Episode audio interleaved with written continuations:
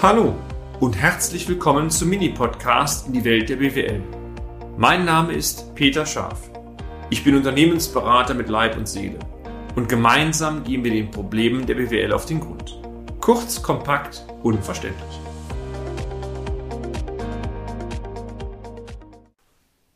Die Themen, über die ich in letzter Zeit mit Ihnen gesprochen habe, waren ja, wie ich finde, schon sehr breit gestreut. Die BWL kam ja vielleicht auch ein wenig zu kurz. Und äh, ich hatte neulich noch eine Geschichte, wo mich ein Seminarteilnehmer zum Bereich Investitionen gefragt hat. Und ich möchte das einfach mal zum Anlass nehmen, um heute mit Ihnen ein wenig über ein spezielles Thema zu sprechen, den sogenannten Investitionsabzugsbetrag. Das ist natürlich vor allen Dingen eine steuerliche Komponente, aber ähm, ich finde, betriebswirtschaftlich ist so etwas auch durchaus interessant. Der Hintergrund, ähm, was die Frage eines Teilnehmers angeht, war der, ähm, man konnte aus den G&V-Daten eines Unternehmens, ihres Unternehmens genauso zwar die Steuerbelastung erkennen, das sind die sogenannten EE-Steuern. Also diese beiden E's stehen für Steuern von Einkommen und Ertrag. Die Höhe der Steuerbelastung war aber erstaunlich gering. Die Frage war, wie kann das denn sein, dass ein Unternehmen bei einer guten Ertragslage so wenig Steuern zahlt? Die Antwort war vergleichsweise simpel. Es erfolgt eine außerbilanzielle Steuerreduktion, wenn Sie so wollen, Berechnung durch Investitionsabzugsbetrag. Tipp vielleicht dazu, schauen Sie mal in den Kontenrahmen Ihrer Summen- und Saldenliste hinein, dort in die Kontenklasse 9. Hier können Sie erkennen, ob außerbilanzielle Investitionsabzugsbetrag gebildet worden ist. Es müssten eigentlich die Konten mit den Nummern 9970 bzw. 9971 erkennbar sein.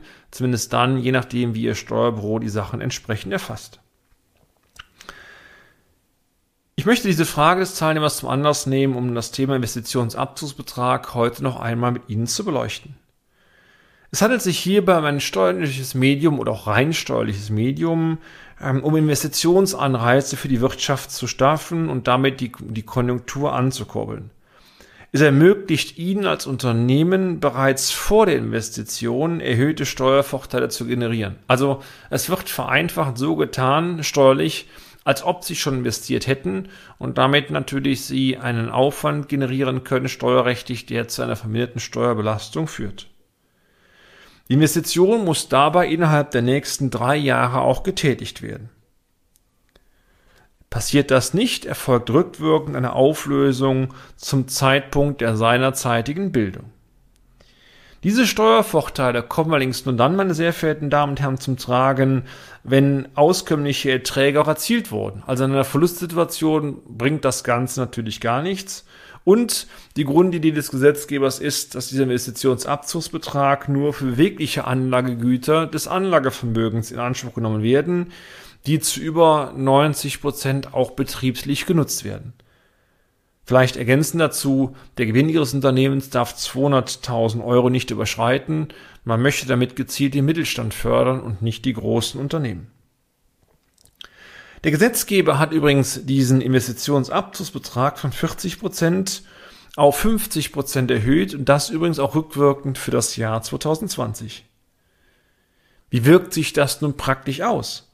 Lassen Sie mich dies einfach an einem kleinen Beispiel einmal erläutern.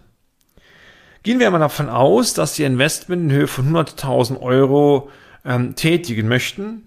Nehmen wir weiterhin eine durchschnittliche Steuerbelastung von 35 Prozent an. Es ergibt sich vereinfacht folgende Betrachtung. Ähm, Sie können 50 Prozent des Investments im Prinzip als Investitionsabzugsbetrag geltend machen. Also 100.000 Euro wäre das 50 Prozent, wären das 50.000 Euro und davon 35 Prozent ergebe rechnerisch dann eine Steuersparnis zunächst mal in Höhe von 17.500 Euro. Beim alten Satz waren es nur 40 Prozent und eine entsprechend geringere Steuerbelastung. Also hier wären es dann nur 14.000 Euro. Sie sehen also im kleinen Beispiel, dass alleine schon die Erhöhung dieser Pauschale von 40, 50 Prozent bei dem genannten Gegebenheiten schon einen erhöhten Steuervorteil von rund 300.000 Euro bedingen würde. Aber ganz wichtig, Sie ziehen einen Steuervorteil nur vor, insgesamt weniger Steuern zahlen sie dadurch nicht, aber es hilft natürlich jetzt aktuell einmal Steuern zu sparen. Schauen wir uns nun einmal die Betrachtung der Abschreibung in den Folgejahren des Wirtschaftsguts an. Basis für die Abschreibung sind immer die Anschaffung und Herstellungskosten des Wirtschaftsgutes. Wird natürlich ein Investitionsabzugsbetrag ähm, steuerrechtlich in Anspruch genommen, dann natürlich wird das Investitionsvolumen um diesen Investitionsabzugsbetrag steuerrechtlich reduziert. Also vereinfacht, wenn Sie früher von 100.000 Euro die Abschreibung in Ihrer in ihren Zahlen steuerrechtlich hatten, wird jetzt der Investitionsabzugsbetrag abgezogen. Also wenn ich 50.000 Euro einmal nehme, das heißt 50 Prozent blieben etwa oder nicht etwa genau 50.000 als neue oder restliche Anschaffungs- und Herstellkosten übrig und die wären dann praktisch die Basis für die Abschreibung. Paragraph 7g Einkommensteuergesetz ermöglicht Ihnen zudem auch nochmal eine zusätzliche Sonderabschreibung von, in Höhe von 20 Prozent, die Sie auf diese relevanten Anschaffungs- und Herstellkosten noch einmal bilden können. Also vereinfacht, wenn 50.000 Euro Restanschaffungskosten übrig bleiben, sind darauf auch nochmal maximal 20 Prozent bildbar, rechnerisch 10.000 Euro und die dann wiederum bezogen auf den auf, die, ähm, auf den Steuersatz von 35 Prozent zu einem Steuervorteil führen. Insgesamt natürlich ist dann noch die Möglichkeit, den Restbetrag muss ja auch sein, neben der Sonderabschreibung im Rahmen der normalen Abschreibungsfristen auf die Restnutzungsdauer entsprechend äh, abzuschreiben und damit weitere Aufwendungen steuermindernd geltend zu machen. Wichtig ist, dass die Berechnungen, die ich gerade erwähnt habe, nicht in der Bilanz, sondern außerbilanziell durchgeführt werden und damit ihre optische Gewinn-Verlustrechnung gerade im Bereich der Handelsbilanz gar nicht betreffen. Also die Abschreibungen, die in ihren, sag mal, ähm, Handelsbilanzzahlen auftauchen, weichen natürlich dann von denen ab, die rein für die steuerliche Berechnung angesetzt werden können. Der Investitionsabzugsbetrag führt, wie viele andere Steuermodelle auch, nicht zu einer höheren Steuererstattung.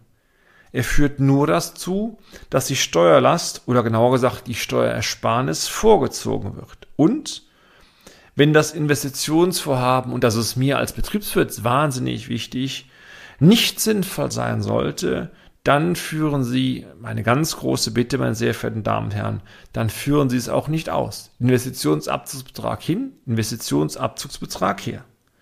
Steuersparnis um jeden Preis, das das darf es nicht sein. Ich habe leider viele Unternehmen schon gehabt oder einige, die genau über dieses Thema am Ende auch gestolpert sind.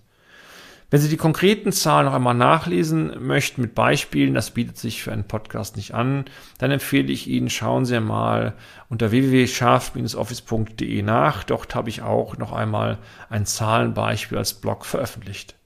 Mir ging es darum zu sagen, ähm, wenn Sie Investitionen momentan tätigen wollen, daran denken, ist das ein gutes steuerliches Medium, einmal äh, einen Steuerspareffekt vorzuziehen. Wenn ich mir die Wirtschaftssituation so anschaue und mir überlege, dass viele Unternehmen schon deutliche Probleme haben, das ganze Thema Corona zu stemmen, dann, selbst wenn es ein Steuereffekt für Sie sein sollte, überlegen Sie es dreimal, denn momentan einen Markt einzuschätzen ist sehr, sehr schwierig. Und wenn Sie jetzt Investitionsabzugsbetrag in Anspruch nehmen, später auflösen müssen, kommen Strafzinsen drauf. Ob Sie da wirklich einen, sich einen Gefallen mit tun, ich denke eher nicht. Und damit sind wir auch schon am Ende des heutigen Podcasts. Haben wir Ihr Interesse geweckt? Fein. Dann besuchen Sie uns doch einmal auf unserer Homepage unter www.scharf-office.de und schalten Sie auch beim nächsten Mal wieder ein auf eine kleine Reise in die Welt der BWL. Ihr Peter Schaaf.